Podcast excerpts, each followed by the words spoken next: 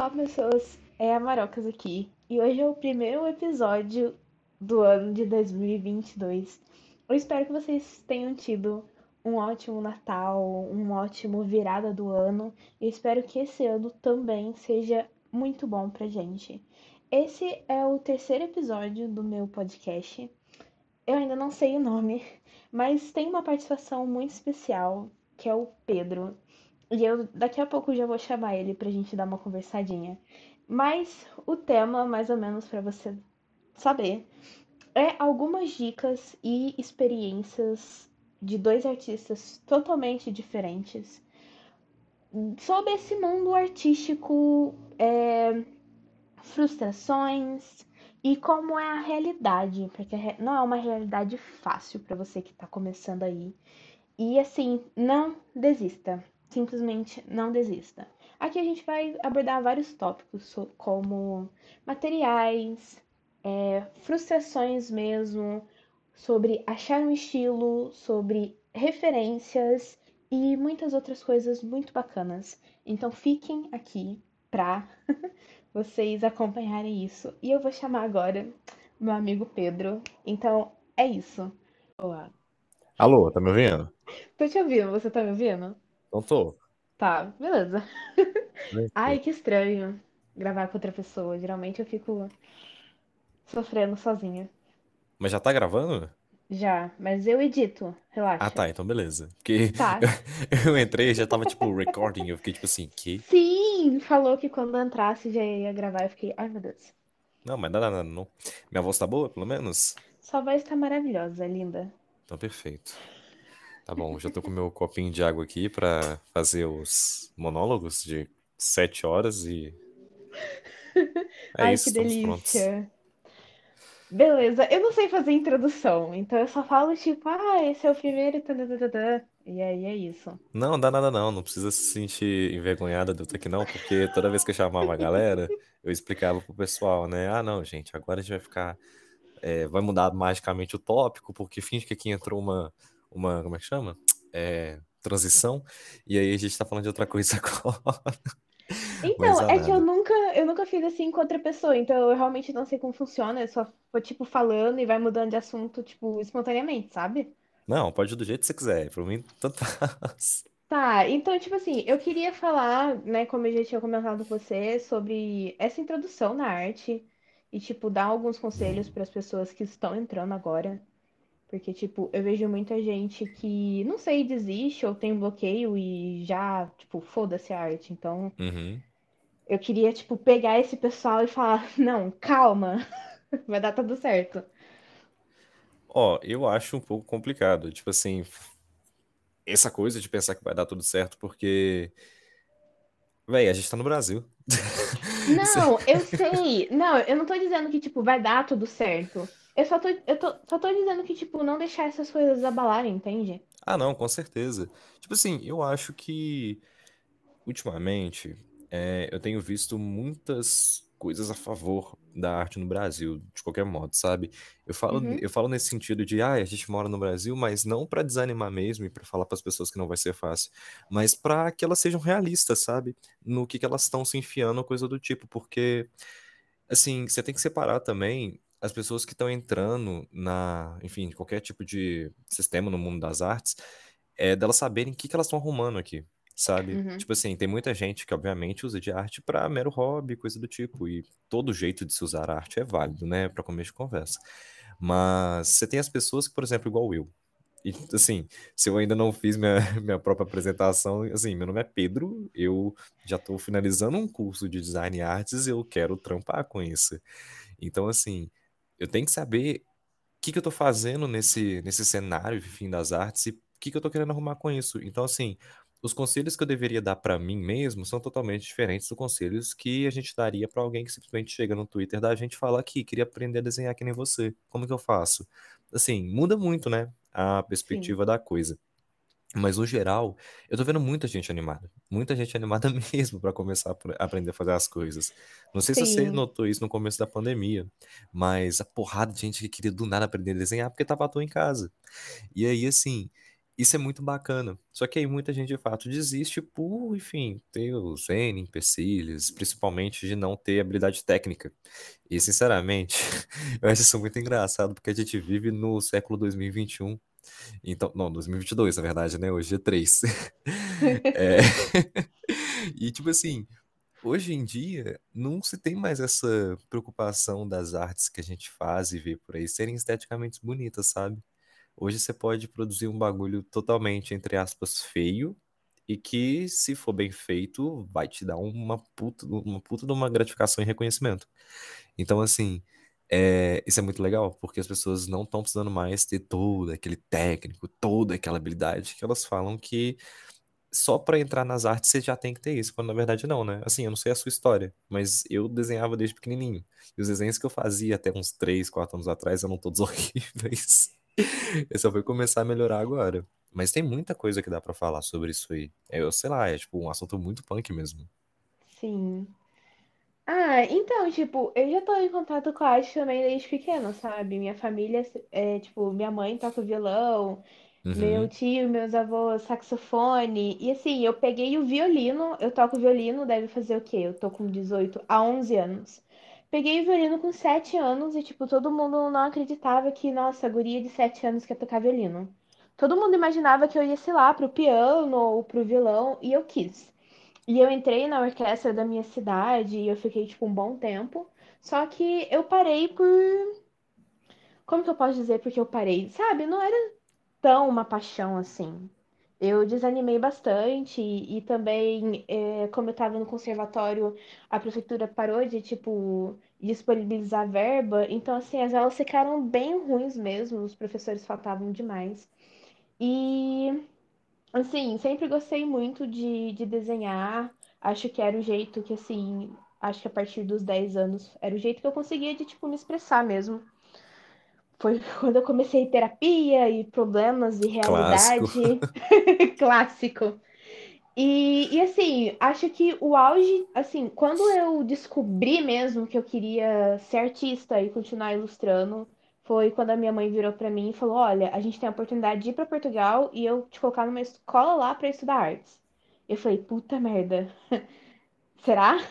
E eu fui, a gente foi, eu estudei um ano lá em Portugal, eu fiz ensino médio. Que legal, velho.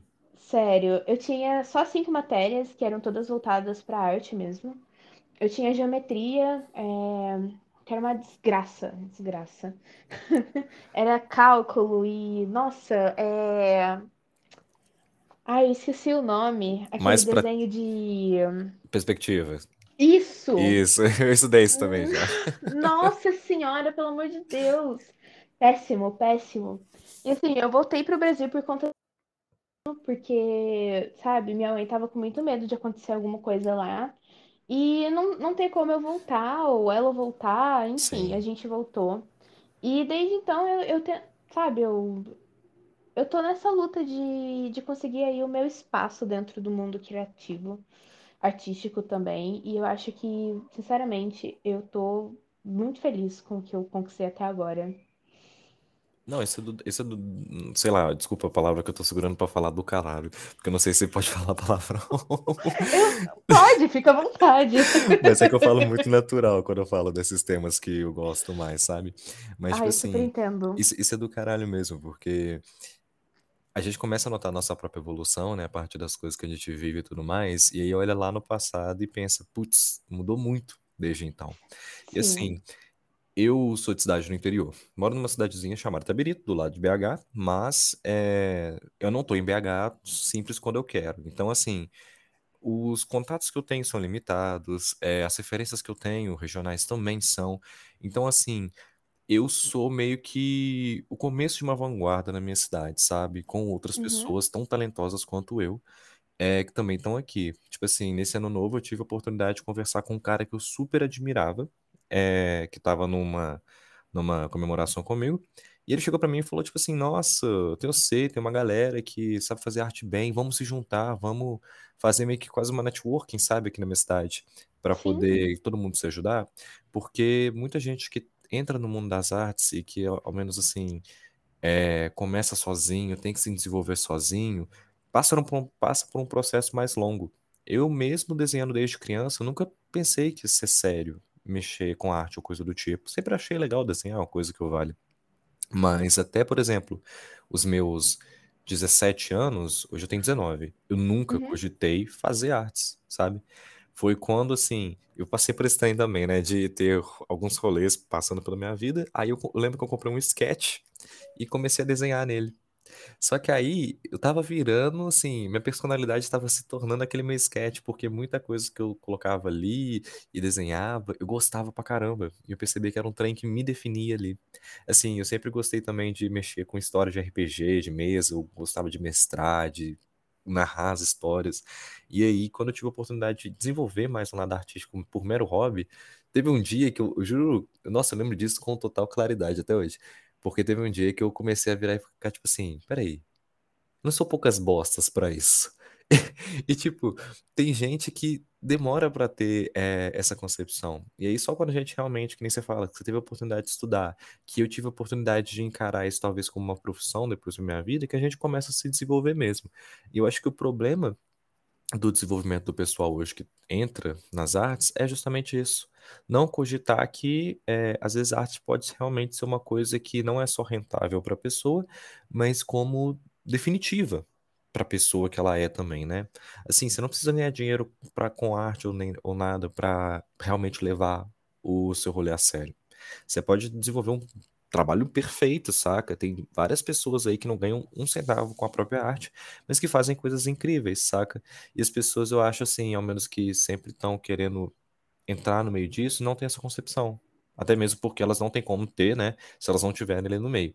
Mas elas não têm a concepção de que não é necessário você ser tipo um profissional coisa do tipo para fazer arte bom ou entre aspas válida, né? Acho assim muito doido porque perpassa por todas essas discussões que a gente tem de vida, coisas que a gente vai acabar vivendo, como a gente retrata elas também. Então assim, não vou ficar biscoitando você de novo, porque eu já biscoitei demais, mas poxa, você faz demais isso, ao mesmo tempo que você faz outras artes muito fofas. Eu gosto do seu estilo demais. Eu já não, eu sou mais do caso de passei por coisa X, vou retratar aquilo de uma forma mais poética. No final das contas, ninguém sabe o que minhas artes significam, mas pra mim tem todas elas um significado, um significado interno. Assim, é o meu processo ao menos, eu não sei o seu direito, mas eu imagino que seja uma coisa desse jeito que eu falei. Então, o meu processo é. Antes, no começo mesmo, eu gostava muito de retratar como eu me sentia. Até eu não sei, eu ficar muito frustrada, sabe? E eu Uhum, senti que aquilo não estava me, me agradando. Então, foi um momento mais ou menos de reflexão de como eu queria expressar minha arte. Então, eu comecei a, assim, vagar pelos estilos, até que eu encontrei um que, assim, é, como que eu posso explicar como é o meu estilo? É um estilo que eu quero ser, sabe? Eu quero Ah, ser essa coisa ligado. fofa, eu quero ser essa delicadeza, eu quero ser essa, essa explosão de cores e, e desenhar isso, eu, eu, sabe, parece que eu entro ali e eu fico num, num mundo que, que me deixa confortável. Então, assim, por mais que, ah, em momentos doloridos eu estou desenhando coisas fofas, eu, eu sinto que é o meu conforto. E também as pessoas não precisam, sabe, estar triste, desenhar coisas tristes. Elas só precisam colocar pra fora qualquer sentimento que esteja ali. Com certeza, com certeza. É por isso que eu acho muito bacana de se orientar qualquer pessoa que está passando por um momento, uma fase difícil, de produzir arte. Porque por mais que a Sim, pessoa vá fazer uns trem, às vezes, que são muito punks, é, você tem, por exemplo, assim, diversas pesquisas que já falam, tipo, obviamente que a arte terapia é uma coisa, assim, que ajuda horrores as pessoas. Meramente por elas conseguirem ter uma válvula de escape para poder é, lidar com esses sentimentos. Eu tenho sim, uma disciplina de, de psicologia na minha grade que eu aprendi um- uma vez nela uma coisa muito bacana sobre um conceito, acho que se eu não me engano a palavra era de generatividade ou coisa que coisa do tipo assim, mas acho que era isso mesmo, que é basicamente tipo assim, a vontade da pessoa de fazer atos que es- estendem é, eu não sei, eu não sei explicar direito, mas enfim, fazer atos que se estendem, é, que estendem a pessoa para fora do, para fora dela mesma, no sentido de, por exemplo, tô fazendo um livro, O livro ali sou eu, beleza, bacana, mas o livro é uma coisa fora de mim, uma coisa que eu deixei para o mundo, uma coisa. É tipo como se fosse um legado. Qualquer coisa que só é minimamente associada a deixar um legado, coisa do tipo, tá ligada com esse conceito de generatividade. E pessoas que têm mais propensão a fazer esse tipo de conteúdo, a fazer esse tipo de trabalho, são pessoas que têm, assim, muito mais chances de manter uma vida feliz. Então, isso está constantemente associado, que nem eu falei, a escritores, a artistas e segue-se por aí. Até as pessoas que fazem, por exemplo, é, movimentos não governamentais é, de ajuda e coisa do tipo porque é realmente uma coisa que estende a existência da pessoa para algo maior do que ela mesma. Era isso que eu queria falar. Pronto, agora, agora foi a definição. Pronto, generatividade. É isso. E assim, nas artes, a gente faz isso todas as horas. Assim, a minha, a minha coisa é que eu sempre puxei mais para um lado de uma estética agressiva. Mas como eu sou um artista também, chegou uma hora que eu me deparei com um estilo e fiquei tipo assim, puta, mano, é isso. É basicamente. Porque, eu, tipo assim, eu lembro, eu lembro muito, muito nítido. Hoje as pessoas, hoje eu tô começando a ser reconhecido, né? Pelas minhas redes sociais, por exemplo. Então as pessoas têm mais costume de me chamar de Desespedro. E eu fico muito, muito crinjado. Porque eu não entendo. Isso é uma realidade que ainda não me cabe. Pra você deve estar tá mais tranquila. Mas, para mim é uma coisa ainda, ainda um tanto quanto nova. E as pessoas estão começando a me reconhecer e tudo porque eu já tenho uma arte mais definida. Mas antes, você sempre estava experimentando. Eu tenho certeza que há uns 5 anos atrás você estava, sei lá, desenhando um trem de um jeito num dia e no outro dia diferente, você estava fazendo um treco totalmente diferente. Com certeza. Porque você estava se desenvolvendo ali. Hoje, a gente ainda está nisso, mas a gente já está num setor que a gente já é uma coisa mais concisa, sabe? E eu sinto uhum. muito disso como um medo para as pessoas que estão iniciando na arte agora. Como se elas já quisessem receber uma imagem de artista feita para elas. Sim. Tanto que você pode ver que o maior exemplo disso são escritores, principalmente de poemas ou coisa do tipo, que, desculpa, eu falo muita coisa do tipo, mas, enfim, é, enfim, também eu falo demais. É, mas aí, é, são escritores ou, ou poetas que deixam seus textos no Instagram, por exemplo. E depois de meses, simplesmente desistem da coisa. Por quê? Estão mexendo com uma coisa que é, por exemplo, a, a, linguagem, a literatura. E a literatura é muito mais experimental, se eu não me engano, do que, por exemplo, a arte gráfica. Ah, mas a arte gráfica você tem vários estilos, pipipipopó. Claro, visualmente falando, dá para se notar muito mais diferença. Mas a literatura é tão complexa quanto sabe? Você tem aí é, pessoal aí nos cursos de letras que fazem doutorados estudando tantos e tantos escritores e percebem cada nuance nos textos dos próprios, sabe? Como se, por exemplo, se você fosse estudar Shakespeare, beleza, Shakespeare montou todo um movimento depois, depois que ele surgiu, mas os próprios textos de Shakespeare, cada um deles tem suas singularidades. E isso o pessoal não nota. Acha que Shakespeare é uma coisa assim, pronto, feita, perfeita, do quadradinho mas todos os artistas, por mais que eles aparentam ter essa imagem concisa, eles têm aquele momento de experimentação.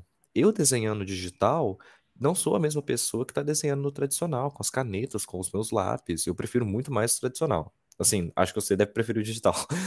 Eu prefiro, com certeza. Mas, tipo assim, a minha coisa com o tradicional é que há coisas que eu não sei fazer no digital não só pela técnica, porque eu ainda estou começando. Eu comecei a desenhar no digital ano passado, mas eu gosto muito de sentir a minha mão no papel, saber o que eu estou fazendo, fora que, olha, eu adoro usar esse argumento, mas só se garante no digital quem não se garante no papel. Porque, velho, no papel é muito mais punk o rolê. Sim. É aquele trem, você errou, você se fudeu. Você se fudeu muito. E eu tenho, eu tenho sempre que lidar com esse desafio. De, por exemplo, eu tô terminando um tarô, que é um projeto que eu comecei no ano passado. Uhum. Aí hoje eu fui diagramar umas páginas para poder desenhar, né, as ilustrações. Aí eu coloquei linha. Eu tracei linhas onde não deveriam ser traçadas. E aquilo não tem como sumir. Tava tudo ali feito. E, e aí eu tenho que ficar exato na minha cabeça. Pedro, o que você vai fazer agora? Se decida. Então, assim, é, tem muita experimentação em todos os processos artísticos, tem muita coisa que perpassa até o resultado final que a gente mostra às pessoas. E quem tá vendo de fora, quem tá querendo entrar no meio disso, pensa que uma arte é simplesmente você sentar numa cadeira, ficar, sei lá, três horas fazendo aquilo e postar. E aquilo, no final das contas, quando na real não. Assim, eu não sei você, mas eu tenho vários arquivos aqui no meu digital que o desenho era para começar uma coisa e saiu outra totalmente diferente.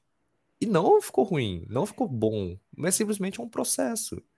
Não Sim. é aquela coisa, uma linha, uma linha reta, sabe? É uma produção que você tem que conversar com você, com o que que você está criando, com o que que você quer passar com aquilo. Parece que, parece que é complexo falando, mas a gente faz isso conscientemente. Isso é muito legal, porque a gente mesmo não às vezes dá conta de como o nosso processo é incrível, cheio, grande, e no final das contas, na hora que as pessoas começam a perceber que a gente se dá conta mesmo. E aí, sei lá, poxa, a- os seus desenhos, você tem muita cor, você mexe com muita, assim, é, muita composição. Isso é uma coisa complexa a ser pensada, isso é uma coisa, assunto de faculdade mesmo, que nem eu estudo. Coisa que você pode ser criticada, não no sentido ruim, mas, enfim, você pode ser analisada mesmo. Sim, E as pessoas têm que começar a levar isso em consideração, porque mexer com arte não é difícil. É meramente tempo, é você entender os assuntos, é, deixando você respeitar o seu próprio processo de aprendizado, porque você não vai começar, sei lá, é, sei lá, vou fazer um cursinho de desenho hoje. Você não vai virar amanhã e vai ser Caravaggio, nem fudendo. Mas você com certeza vai saber fazer uma coisa daqui, sei lá, um mês, dois meses, três meses. E assim sempre melhorando. Sempre tem uma coisa nova pra gente poder aprender ou pra gente fazer. Eu acho que, sei lá, se eu pudesse dar um conselho de fato, independente da pessoa, do artista, ou sei lá, é pra ele aprender a respeitar esse tempo. Porque eu não conheço ninguém que foi fazer arte até hoje que do nada era aquela pessoa foda que todo mundo enxerga hoje em dia. É isso, acabou o monólogo. Mas, nossa, você tocou em muitos pontos que eu, que eu. Nossa, eu precisava mesmo que tocasse nesses pontos. Muito obrigada. Eu já pensei. Mas, tipo assim, é, essa questão de achar um estilo, pra mim, assim, pessoalmente, foi o que mais me deixou frustrada. Porque eu sempre olhava, assim, artistas que nem a Júlia no Twitter, A Larissa, Júlia é assim, a. A que estavam com arroba antes de Morfeu Dice, alguma coisa assim?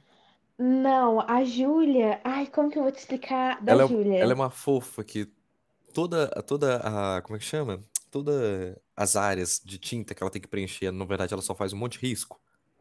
Isso! Eu tô ligado, já troquei ideia com ela. Ela é muito Cara, linda, eu, inclusive saudades de Júlia. eu comecei a desenhar, assim, voltei, no caso, por conta dela. Eu me Uhum. inspirava demais, eu falava, cara, eu quero chegar no nível de ser que nem ela. Só que assim, quando você tá nesse momento de entusiasmo e achar que tudo é lindo, você se frustra demais, porque aí você Sim, vai, você vai lá fazer e você fica, nossa, e tal coisa, e não vai sair. E você não vai ter o estilo que você tinha na cabeça. E assim, isso não vai ser um, dois meses. Isso pode levar anos. E, e eu acho que isso é uma coisa que, que deixa muito as pessoas que estão entrando agora muito frustradas. De não achar um estilo próprio e achar que, tipo, elas são, entre aspas, é, inval invalorizadas. são inválidas, né, pra fazer o que elas estão Isso, tentando. inválidas. Muito Assim, obrigada. se eu puder dar um pitaco disso, eu acho que é uma discussão que pode ser resolvida facilmente, mas que ela é até um pouco estudada só. É que é muito fácil, na verdade, a gente achar o nosso próprio estilo. Você só precisa ter consciência de quem é você mesmo, no final das contas. Aí agora vai ter umas pessoas falando, ah, eu não sei nem o que eu sou, ah." mas é muito mais fácil do que parece. Porque eu mesmo passei por esse processo e a minha mudança foi radical. Assim, de meses saber mais do que eu aprenderia com um ano se eu não tivesse feito isso. Mas quando você começa a estudar questões de estilo e por aí vai, você tem uma discussão muito grande no âmbito acadêmico de que os artistas, na verdade, são meros ladrões. Eles pegam o que eles estão vendo, o que eles percebem ao entorno do mundo deles e meramente adaptam a partir das referências que eles têm. Então, é muito fácil você achar um estilo desde que você tenha em mente quem são suas referências. Você fala então, por exemplo, da Júlia, óbvio, isso que você falou é muito importante. Você quer fazer uma coisa igual a dela, você não vai conseguir, porque aquilo que ela faz é dela. Você Sim. é uma outra artista, você vai acabar chegando num outro ponto, porque nenhum artista faz uma coisa igual a outro. Você tem, por exemplo, aqueles caras que fazem um milhão de réplicas da Mona Lisa, mas eles não têm o mesmo processo criativo do Da Vinci. Sabe? Assim, é... são pontos extremamente assim minuciosos para ser analisado na discussão.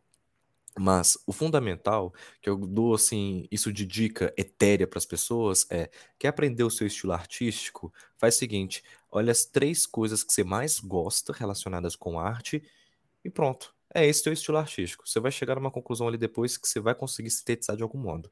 Por exemplo, no meu caso, é... eu gosto muito de, por exemplo, uma obra de mangá, não sei se você conhece, que é Berserk. Eu amo, amo Berserk, assim. Os traços do mangá são incríveis, um dos mangás mais bem desenhados, na minha opinião. É, o jeito que ele é estruturado, até mesmo no âmbito narrativo. Eu sou um artista visual, mas olha só, eu tô preocupando com histórias. Isso, obviamente, vai impactar nos desenhos que eu faço. Não é porque eu gosto, por exemplo, de um livro que ele vai ser inválido para mim usar de referência em um desenho todas as artes se comunicam entre si. É bom que as pessoas também tenham consciência disso. Então, por exemplo, eu gosto muito de Berserk, beleza. Isso já puxa um pouco da minha referência para, por exemplo, fazer mais desenhos preto e branco, que é o que eu tô mais trabalhando ultimamente. Aí eu gosto muito de, por exemplo, um jogo que chama Dark Souls. Porque a história do jogo é incrível, a estética do jogo é perfeita. Mais uma referência para, por exemplo, que tipos de coisas que eu vou desenhar. Coisas que remetem mais. É é, aventuras, coisas épicas, e não, por exemplo, uma coisa, sei lá, Vai que alguém gosta muito de uma estética cyberpunk. Ela vai desenhar coisas mais robóticas e coisas do tipo. Eu não tenho esse tipo de referência, então logo eu não vou acabar desenhando esse tipo de coisa. E a minha terceira referência, eu não lembro qual que era. eu não lembro, porque realmente escapou agora. Mas finge que tem aí uma terceira referência muito bem feita e tal, sei lá. É... Ah, lembrei o tipo de música que eu escuto. Eu ah. tenho muito costume de ouvir músicas mais é, punks, não no sentido do estilo, mas na palavra, músicas mais assim agressivas ou coisa do tipo. Uhum. Então, eu tenho, por exemplo, uma playlist para quando eu quero desenhar. Assim, é a playlist que me salva, porque eu sento na minha cama e penso, o que, que eu vou desenhar hoje? E deixo as músicas rolando. Aí, conforme as músicas passam, vai o meu processo rolando na minha cabeça até eu pensar numa imagem que vai ser passada para desenho. Pronto, sabe? Tipo assim, um é literalmente uma obra visual, outro é um videogame, e o terceiro são músicas, sabe? Não são artistas, não são necessariamente coisas que a gente se espera muito fácil, mas são coisas que eu sempre estou pensando quando eu estou criando minhas artes. Então, uhum. quando eu vou uhum. criar, quando eu vou fazer as coisas, eu não tenho dificuldade para pensar o que eu vou fazer. Porque eu já sei mais ou menos em que caminho que eu tô. Óbvio que quando eu vou experimentar um trem novo, tenho minhas dificuldades. Mas no sentido geral, as pessoas têm que começar a ter consciência disso do que, que elas gostam, do que, que elas estão dispostas a fazer ali.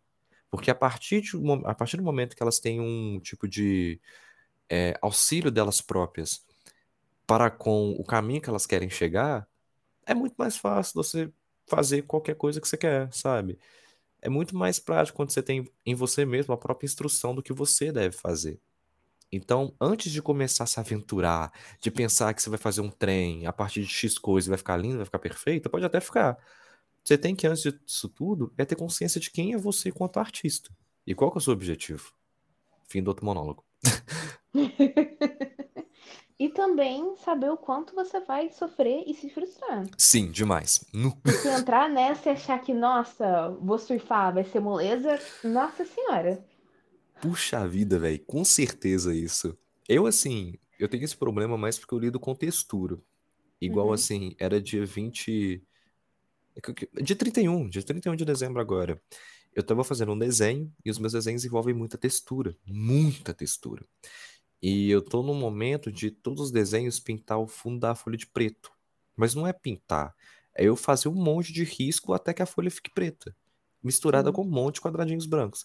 Então eu virei para uns amigos meus e falei tipo assim, véi, desculpa, no caso eu não respondi mensagem, véi, desculpa não responder suas mensagens rápido e tal, mas eu já passei sete horas fazendo traço. E nem era o desenho, era só fazendo a porcaria de uma textura. Então, assim, não só pela frustração de às vezes não dar certo uma coisa, até quando dá certo, dependendo do que você faz, é muito árduo. As pessoas têm que ter Sim. também é, paciência. Porque é Sim, punk, independente do que você for fazer. punk, punk, punk mesmo. Até porque, assim, o ano passado, eu, eu acho que eu, assim, nunca tinha feito isso antes. É, eu tenho uma lojinha onde eu vendo algumas coisas minhas, né? Uhum. E eu tava encerrando pra, assim, fechar o ano mesmo. Eu tinha feito promoção e afins, então, tipo, tinha gente, tinha umas encomendas, tipo, unidades.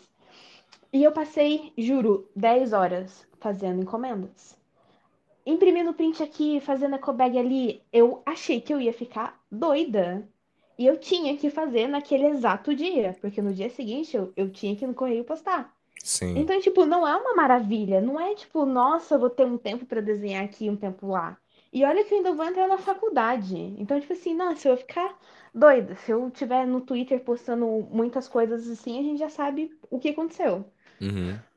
Não, isso é verdade pra caramba. Tipo, eu em 2019 não levava muito em consideração, é, tipo assim, o que eu fazia com o meu próprio trabalho. Tanto que ano passado foi o primeiro ano que eu comecei a mexer com comissão. Eu tinha uma autoestima muito baixa com minha própria arte. Até que pessoas do ramo começaram a me elogiar e me valorizar. Aí eu fiquei tipo assim, beleza, tô fazendo um trem massa. Aí, tipo, só que tipo assim, em 2019 eu tava pra prestar o vestibular também. Eu entrei na faculdade em 2020. E aí eu tinha uma rotina de acordar às 7 horas, eu estudava integral, eu tava fazendo um outro curso ainda, e chegava em casa assim, 8 horas da noite. Aí deu, por exemplo, outubro. Outubro eu sempre faço Inktober. Em 2019 eu fiz o Inktober inteiro. Inteiro. Não foi com tanta perícia que nem eu fiz os meus últimos, tanto que eu nem consegui terminar os últimos pelo tempo e demanda dos, da- dos meus desenhos, das coisas que eu faço. Mas quando teve 2019, eu fiz o Inktober inteiro, véi, era óbvio que depois disso eu ia ter um burnout enorme. Foi naquele ano que eu descobri que é um burnout. Sabe? Tipo assim, o assunto não era mainstream, ninguém falava disso no Twitter. E eu, fica, eu fiquei tipo assim, véi, o que, que tá rolando comigo? Eu Não tô conseguindo fazer nada. Porque, beleza, terminou, passou Enem, passou faculdade. Juro pra você, janeiro foi o mês mais deprê do meu 2020. Meu Porque era um mês que, sério, eu não conseguia sair de casa, de tão cansado que eu tava. E eu tava num momento de tipo assim acabou minha faculdade, eu não tenho resposta do, do Enem, sabe? Tipo assim, um momento de dúvidas, então faz parte também. Mas o que, às vezes, a nossa profissão, eu falo profissão, enfim, no caso eu e você, mas o que ser artista também exige da gente mesmo é muito perigoso. Porque se a gente também não se cuida, não se planeja, assim, tudo pode acontecer. De ruim. Então fica esse o conselho, se, se planejem. sim. Quem tá planejando, assim, de fato, é mexer com arte ou qualquer coisa do tipo. Ainda mais se você faz arte digital. Coloque um lembrete de tal hora você dá uma descansada. Coloque Porque um às vezes, lembrete de você colocar o que você tá colocando no desenho na camada acima. exato, isso também é muito importante. Porque você vai terminar e aí você precisa apagar alguma coisa e tá junto com outra camada. Nossa, velho, eu tenho, eu adoro pegar a camada de papel, sabe? Tipo papel pardo, esses com linha pautada. Aí Sei. teve um dia que eu fiz um desenho, eu tinha feito um erro enorme, enorme, enorme. Porque ele você tem um limite, né, de Ctrl Z. Aí eu tava fazendo um trem, eu fiquei, não, ficou ruim, Ctrl Z. Aí eu dei aquele limite, ainda sobrou uns traços que eu fiz na, na tela, aí eu fui apagar, e apagou toda a textura. Aí eu Ai, tive que fazer a gambiarra de replicar a textura por baixo da textura. Deu certo. Mas é, Isso, quem já sabe como é que faz isso, imagina o trampo que dava, sabe? Ao invés de você ter tomado cuidado. Mas enfim, fofocas do, do mundo do digital. Nossa, dá uma vontade de, de Morrer sim. deitar e nunca mais. Exato. Eu não queria falar isso, mas dá uma vontade de morrer. Nossa senhora, que tristeza. Happens. Mas sei lá, velho. Tipo, na verdade, eu nem, nem, nem sei mais pra onde o assunto foi. Eu perdi totalmente, eu devo ter fugido todo, desculpa. Não, eu também não sei pra onde a gente continua o assunto. Não, porque sei lá, eu, eu acho muito complexo. Não no sentido de ser difícil de falar sobre, mas porque, enfim, envolve muitos pontos, né? A gente falou, por exemplo, já desde formação até, por exemplo, essa coisa que você fala de como que a gente lida depois com encomendas e tudo. Isso é muito difícil, porque é, é muito perigoso, tipo, exige muito da gente, exige muito, é, às vezes, como que você tá, como que você tá no momento, como que você tá fazendo para poder é, lidar de fato com a sua própria profissão, não sei. É, eu já tive momentos de conseguir fazer as coisas que me pediam muito facilmente e outros, sei lá, não consegui dar sequência a um projeto que a pessoa me pediu há sei lá quantas semanas, sabe? Isso é bem perigoso. Inclusive, tô para ilustrar um livro cyberpunk, tô muito feliz. Quero só ver se vai dar certo, porque o, o, o, É, o cara que me pediu disse que é uma encomenda de longo prazo, que ele não quer fazer tudo de uma vez. Eu tô tipo, socorro. Ai, felicidades por você, viu? Tomara que me pague. Nossa, isso também é uma coisa que, olha, não, não façam nada antes de receber um sinal, pelo menos. Um sinal. Comprovação de pagamento. Não façam Sim, nada. teve uma vez, esse- essa história é engraçada. Uma moça chegou pra mim e falou assim: Pedro, desenhe pra mim é, aquelas clássicas. Você já deve ter recebido uma encomenda assim: desenhe aí meu namorado. Só que é, na encomenda, é, a moça queria ela e o namorado em cima do cachorro do namorado. Sabe aquele desenho do cachorro vermelho que é gigante? Ela Sei. queria um trem mais ou menos disso. Aí eu fiz a encomenda dos dois bonitinho, toda colorida e tal. Cobrei o preço da menina. Não tinha mandado os arquivos. Ela Uhum, virou pra mim e falou que ela ia me pagar. É, eu acho que eu cobrei o que dela? Acho que foi, não sei, devia ter sido uns cento e poucos. Aí ela me deu 90 reais e falou assim: aqui, é, eu te passo depois o resto. Aí você me manda os arquivos. Eu falei, beleza, justo. Porque ela só tinha tido a imagem no WhatsApp sem cor do próprio desenho. uhum, A menina simplesmente desapareceu. Tipo assim, eu acho que faltava, acho que, enfim, pela conta, uns 30, 40 reais ou coisa do tipo, sabe? Não era, tipo, tanta coisa. Mas a menina não foi atrás do desenho final, mas também não me pagou o resto. E eu fiquei totalmente crinjado, sabe? Eu insisti nela e tudo mais. Só que eu fiquei uhum. assim, mulher, você tá louca? Você não quer o seu próprio desenho? Tipo, tá pronto aqui. Sei lá, eu fiquei muito. Não sei, às vezes, às vezes, às vezes a gente acha, arranja uns clientes ou coisa do tipo que é tão esquisito e que até mesmo quem começa na arte acaba pegando. Eu nunca cheguei a fazer isso, que nem eu falei. Eu sempre achei que a arte era um trem muito mais pra mim, até começar a perceber que eu podia comercializar isso de algum modo. Mas tem Uhum, gente que já começa pensando em vender, né? E aí, às vezes, pega uns casos pior ainda, porque não tem experiência nenhuma. E, nossa, dá pra aprender muita coisa. Muita coisa Demais. só de caso que a gente escuta pelo Twitter, pelo Instagram, de gente que passou por situações parecidas e até às vezes foi caguetada de projetos inteiros, sabe? Sim. De ter direitos de imagem roubados ou coisa do tipo. Que inclusive é muito legal pra gente que é artista, pra quem tá ouvindo agora e quiser saber vantagens, o, o rolê é você ter uma arte, ela ficar famosa, e aí é você poder ficar nas redes sociais todos os dias procurando alguém que fez uma tatuagem dela, ou alguém que usou ela como pôster, e virar e falar, tipo assim, aqui, vou te meter um processo. Porque a gente tem direito de fazer esse tipo de coisa e muito fácil de ganhar também, principalmente com tatuagem. Nossa, porrada de gente que às vezes vem me pedir tatuagem e aí eu falo que eu cobro, aí as pessoas ficam tipo assim. Ah, beleza, vou dar uma olhadinha ainda no que que eu faço. Aí depois eu decido. Ou esse rolê da olhadinha é uma desculpa real, viu? E Nossa, aí, se sim. a pessoa realmente fizer tatuagem e tudo e e mostrar que explicitamente você cobrou dela daquilo, você tem total chance de ganhar um processo. Então, pelo menos por lei, aqui no nosso território, a gente é até que um pouco protegido, nesse sentido de direito de imagem. Porque de apoio, etc., a gente sabe que assim Nossa, Estamos sim. Eu tinha visto esses dias, inclusive recomendo o podcast no Mano Brown, o Mano a Mano, que acho que o último podcast, o penúltimo podcast dele, ele entrevistou o Wagner Moura, falando sobre o Marighella, né, que lançou há pouco. E aí o, o Wagner Moura tendo que gastar meia hora do podcast só pra falar como que o cinema no Brasil não existe mais. Não é que ele tá nem precarizado, mas ele não existe mais. Não tem como se sustentar filmes ou coisa do tipo sem apoio de instituições privadas ou coisa que vale. Porque sempre que a gente vê filme, a gente vê lá, por exemplo, ai, apoio Ancine, é, prefeitura de X lugar que produziu o filme, sabe? Mas aí Uhum. depois a gente tem que ver 40 milhões de propagandas de logo de marcas, é, marcas próprias. E sei lá, eu fico triste com isso com o cinema. Mas eu também penso que existem artistas por aí que só sustentam a própria arte em cima de uma porrada de marca que é, apoia eles. Inclusive, acho que você deve conhecer muito bem, mas você sabe quem, você deve saber quem que é a Imagine Desenho. Véi, que ódio que eu tenho daquela mulher, porque ela é total sustentada em cima de marca de merchan pra fazer arte roubada dos outros e, assim, as pessoas não ligam.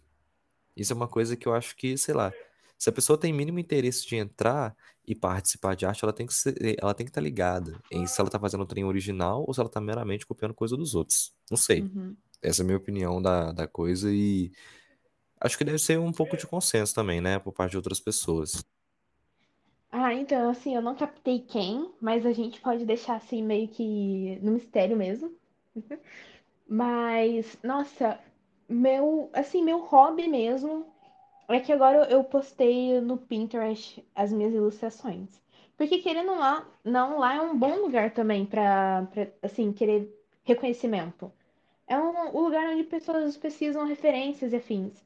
Eu estou caçando alguém usando algum desenho meu e falar, hum, hoje, hein? Mas eu, eu realmente considero o Pinterest perigoso também é para Sim, quem faz isso, porque assim, eu, te- eu tenho mais ou menos esse processo, né? Eu tenho uma pasta no Pinterest inteira de referências. Isso eu, eu amo aquela pasta. Inclusive, toda vez que eu vejo lá a notificação no meu celular, alguém seguiu pasta referências, você tem bom gosto. Eu fico, hum, eu tenho bom gosto. Mas lá é muito perigoso porque muita coisa, eu falo assim, da superfície das referências de, de desenho, sempre estão aparecendo por lá. Então, eu tenho, eu acho muito engraçado quando eu vejo alguém produzindo arte X e eu bato o olho na hora e falo, putz, já vi essa foto no Pinterest, porque são coisas às vezes muito famosas. Você tem, por sim, exemplo, não sei se você conhece essa foto, mas é uma menina que ela tem, é, é uma menina muito branca com cabelo platinado, aí tem três mãos em volta dela, é coloridas. E aí é mera foto, mas um monte de gente usa disso para referência de desenho. E toda vez que eu vejo isso, por mais que o desenho seja modificado, eu olho e falo, essa referência é de tal lugar, é de X coisa. Então, sempre assim, eu prefiro muito mais fazer uma coisa mais legal, assim, acho que você pode até, achar até interessante. É, pega animação, tipo, literalmente, é, filmes, desenhos, e em momento X que você achou legal a pose, pausa o frame e pega aquele frame. É uma referência que é muito rara de alguém achar e que não é tracing, obviamente, porque está meramente pegando a pose do personagem ou qualquer coisa que seja. Mas também tem uma linha muito tênue, né, de, de você falar o que é tracing, o que é cópia, o que é é literalmente uma referência a ser utilizada. Eu adoro, por exemplo, hoje eu tava fazendo isso. Peguei minha própria câmera e tirei uma foto, tipo assim, é minha em pose X para fazer para poder fazer uma das minhas cartas do tarô. Isso eu acho muito justo. É normal esse tipo de coisa. Você vê uma porrada de gente fazendo isso. Mas a partir do momento, sei lá, você pega uma arte de alguém e meramente copia e às vezes até comercializa, velho. Ou isso é muito punk. Isso é muito punk. As pessoas precisam ter consciência de que uma obra ou qualquer tipo de coisa assim que é produzida deriva de todo um trabalho, deriva de todo um processo. Se você meramente vai e pega aquele, aquele resultado final de alguém e usa isso é, para outra coisa, você tá sendo nada mais do que um criminoso, literalmente.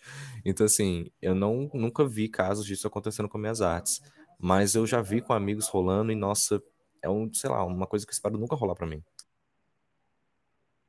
Ah, deve ser. Nossa, deve ser uma dor de cabeça. E, de- e deve, tipo, você se sentir assim tão. Não sei nem a palavra exata, sabe? Mas tão pra baixo. Sim, com certeza. Hoje mesmo eu tive, eu tive uma treta aqui em casa de. Eu achei que eu tinha perdido todos os meus desenhos do Inktober do ano passado, porque eu queria terminar esse ano. Uhum. Aí assim, imagina, eu perco meus desenhos, eu não tenho animação nenhuma para continuar com meus projetos.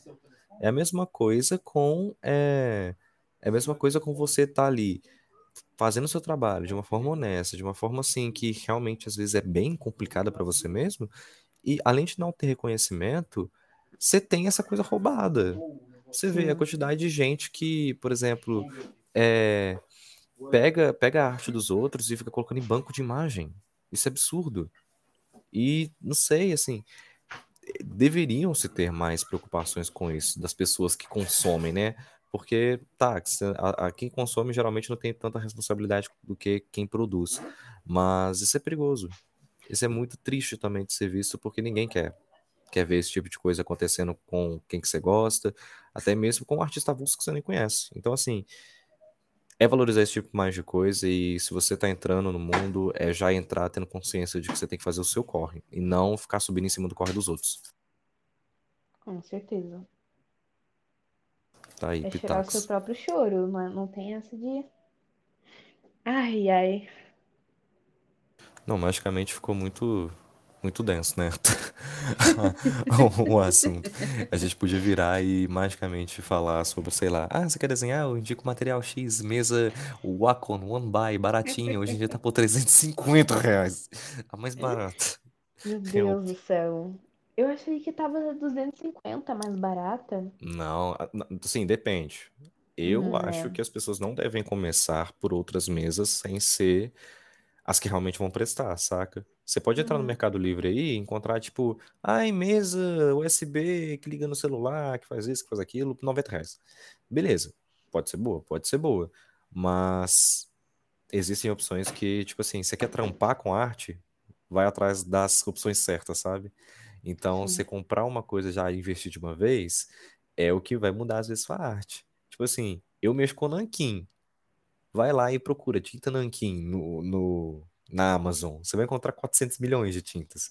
Mas aí você tem que saber qual a tinta certa que você tem que comprar para o seu desenho ficar bom no final das contas. Porque você pode ter a tinta? Pode. Você pode ter qualquer coisa? Pode ter qualquer coisa. Mas o resultado vai ser o que você quer? Muitas das vezes não. Então você tem que já estar manjado, você tem que dar uma pesquisada.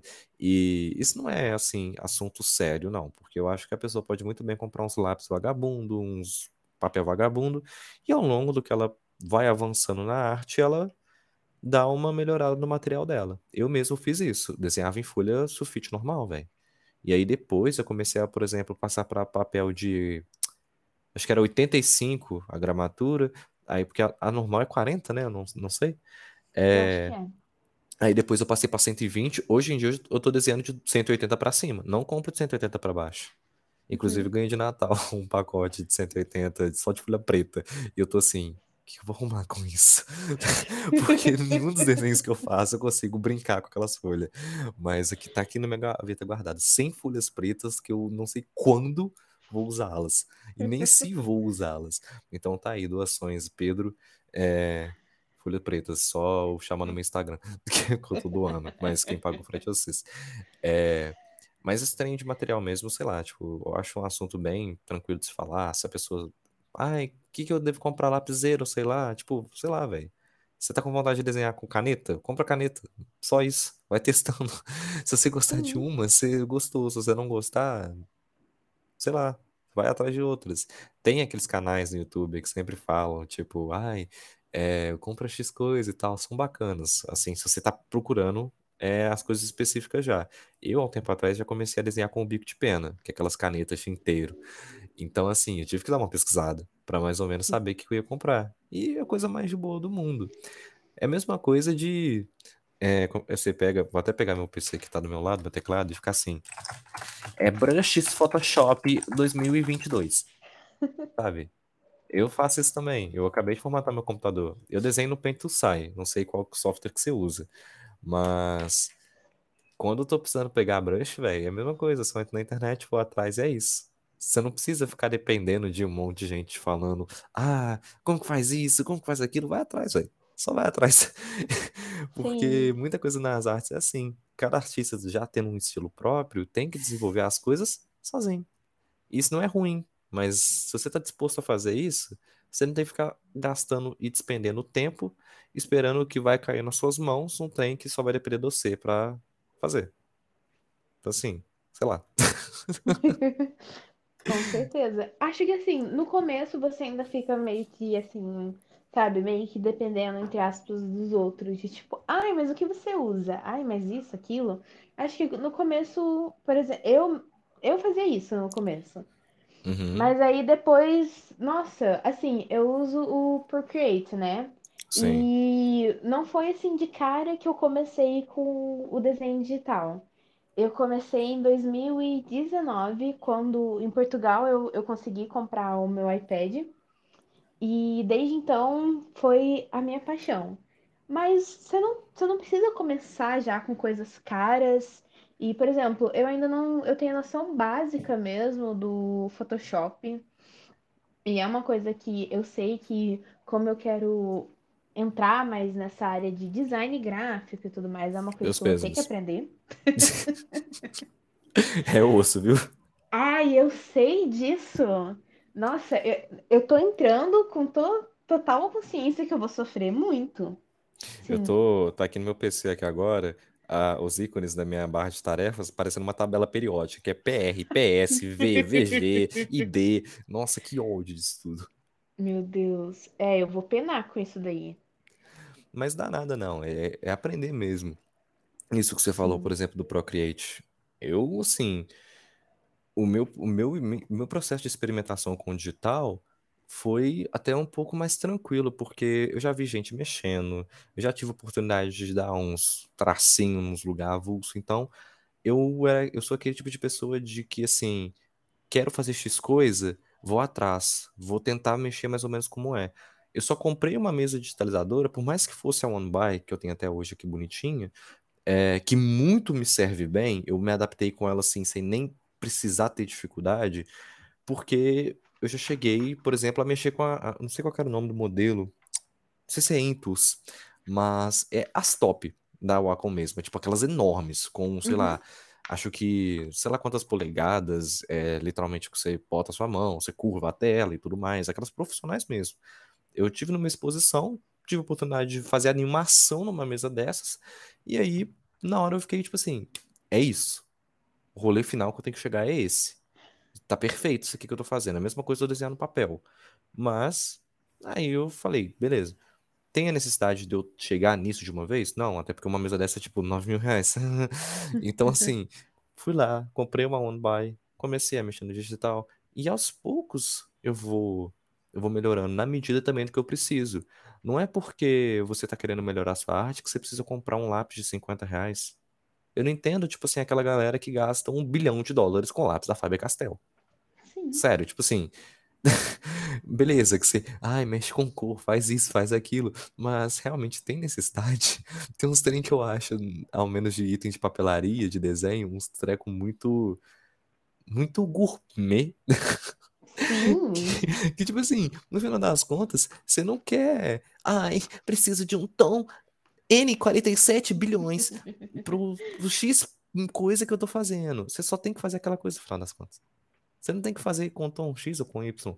Desde que você consiga fazer do jeito que é, você acha que te agrada ou coisa do tipo, beleza. Beleza. Você não precisa, enfim, é, ter todos os meios do mundo para conseguir fazer uma produção legal. Tem gente que faz trabalhos tão fodas, por exemplo, que eu vejo, eu adoro essa estética, que é aquela galera que faz assim com caneta Bic, sabe? Aquelas canetas azul ou Sim. vermelha. Poxa, isso é incrível. E a galera usa uma caneta de dois reais, sabe? Não é porque você vai ter um material que custa 100, 200 mil conto que você vai produzir um trem melhor. Então é extremamente relativo isso. As pessoas têm muito essa concepção de que para você entrar na arte, você tem que ter um investimento inicial muito grande, quando na verdade não. Na verdade é uma área que você é bem fluida. Depende do que você vai fazer, depende de como você quer fazer. Igual, se você comprasse aí só uma mesa digitalizadora, gastou um dinheirinho até considerável, se você não trabalha, se você depende dos seus pais, sim, você gasta um dinheirinho. Mas você vai precisar gastar mais alguma coisa depois? Não. No máximo as penas, né? a- As pontas da, da caneta que você tem que ir trocando. Mas tá aí, sabe? Você, só que você cuidar do seu material. Coisa que eu sinto muito, muita tristeza de ver gente que não sabe mexer com arte, com os material caríssimo, aí destrói isso em tudo. E eu fico tipo assim, mano, mano.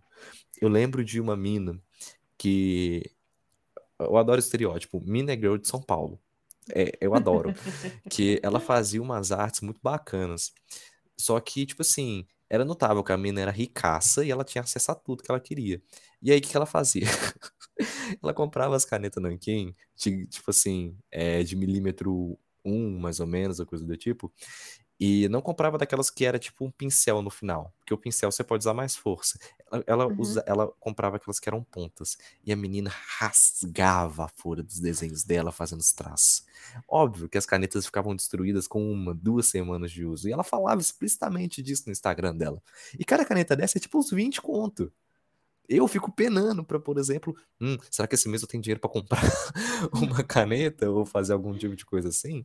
Porque é muito investimento, dependendo do que você quer fazer. Eu preciso dar é, continuidade nos materiais. Tem meu kit de canetas aqui que tá já um cocô, preciso trocar, já tem que me planejar para isso. Outras pessoas conseguem dar todo luxo, mas não é porque essas pessoas conseguem dar todo o luxo que elas têm aí de material e tudo, que quem tá começando precisa entrar numa realidade dessa. Eu acho muito tranquilo começar a fazer arte. Mas é, as pessoas também têm que botar muita mão na consciência do que, que elas estão arrumando com esse rolê delas, porque senão você entra num buraco perigosíssimo disso. Até mesmo com autoestima, né? Que a gente já falou. Você pensar que você tá fazendo um trem horrível, quando na verdade você só tá ali, aprendendo e fazendo um trem até legal. Sim. Não sei. Quais são os próximos tópicos? Então, eu não sei, é porque já tá, já tá ficando uma hora. É verdade. Já tô, meu Deus, uma hora. É que eu gosto de fazer coisa meio curta. Meu Deus, mulher, porque você não me falou que não falava tanto. Não, mas eu acho que, tipo, pro primeiro. Pro primeiro, assim, com outra pessoa, eu acho que tá, tipo, excelente. Show. É porque eu gosto muito de, de fazer tema nos, nos podcasts grandes. Então eu lembro até hoje quando eu chamei um menino para falar sobre. Olha, olha o nome do tema, a evolução exponencial da inteligência artificial. A gente ficou tipo quase duas horas conversando. Isso, eu Meu adoro isso. Deus. Inclusive, eu sinto muito para quem tá ouvindo esse podcast desenhando, porque ao menos eu desenho com oito horas, então vocês podem procurar outro podcast pra vocês ouvirem agora, Sim. porque por- acho que enquanto isso, esse já deu. Bom, olha, eu acho que a gente tocou em todos, todos, literalmente todos os tópicos que eu tinha em mente mesmo, de uma forma muito natural, que me deixou muito contente. E eu acho que a gente deu uma noção, assim, muito bacana pra quem tá ouvindo e tá, assim, querendo entrar nesse universo. Eu acho que ela vai ter uma noção bem bacana de onde ela tá se metendo mesmo. Uhum. Não, assim, eu só peço perdão de ter falado tanto, porque às vezes é. Tem coisas mesmo, né, que, que existem diversas nuances para se falar, mas eu espero que no meio disso tudo eu não tenha parecido palestrinha, só de falar muito, Não, eu porque eu tenho esse hábito, aí as falou. pessoas às vezes reclamam. Mas happens, é isso. Eu espero que tenha sido uma discussão legal para quem ouviu e que deve ter tirado proveito de algum modo, porque acho que no final das contas é isso, né? Trocas de ideias são para construir, e não para ficar exibindo nada. Com certeza. Ainda mais a gente tem esse. A gente tem um estilo de desenho totalmente. Totalmente, totalmente diferente. Só diversão.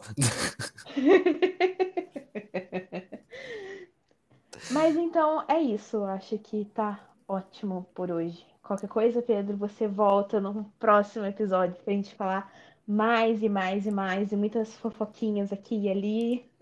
Voltaremos e estou aí para quem quiser me stalkear em todas as redes como Desespedro ou O Desespedro ou Em Desespedro. Desespedro em geral, vocês podem me achar. Que aí fazendo arte, às vezes toda terça-feira fazendo um live de Minecraft. E sim, eu tenho um dia fixo para jogar Minecraft. Mas é sobre. Mas obrigadinho de novo pelo convite, assim, adorei falar com você. É, espero muito que os próximos episódios você consiga fazer uma parada muito legal. Você tem muito talento para poder fazer esse podcast render muito. E é isso. Obrigadinho de novo.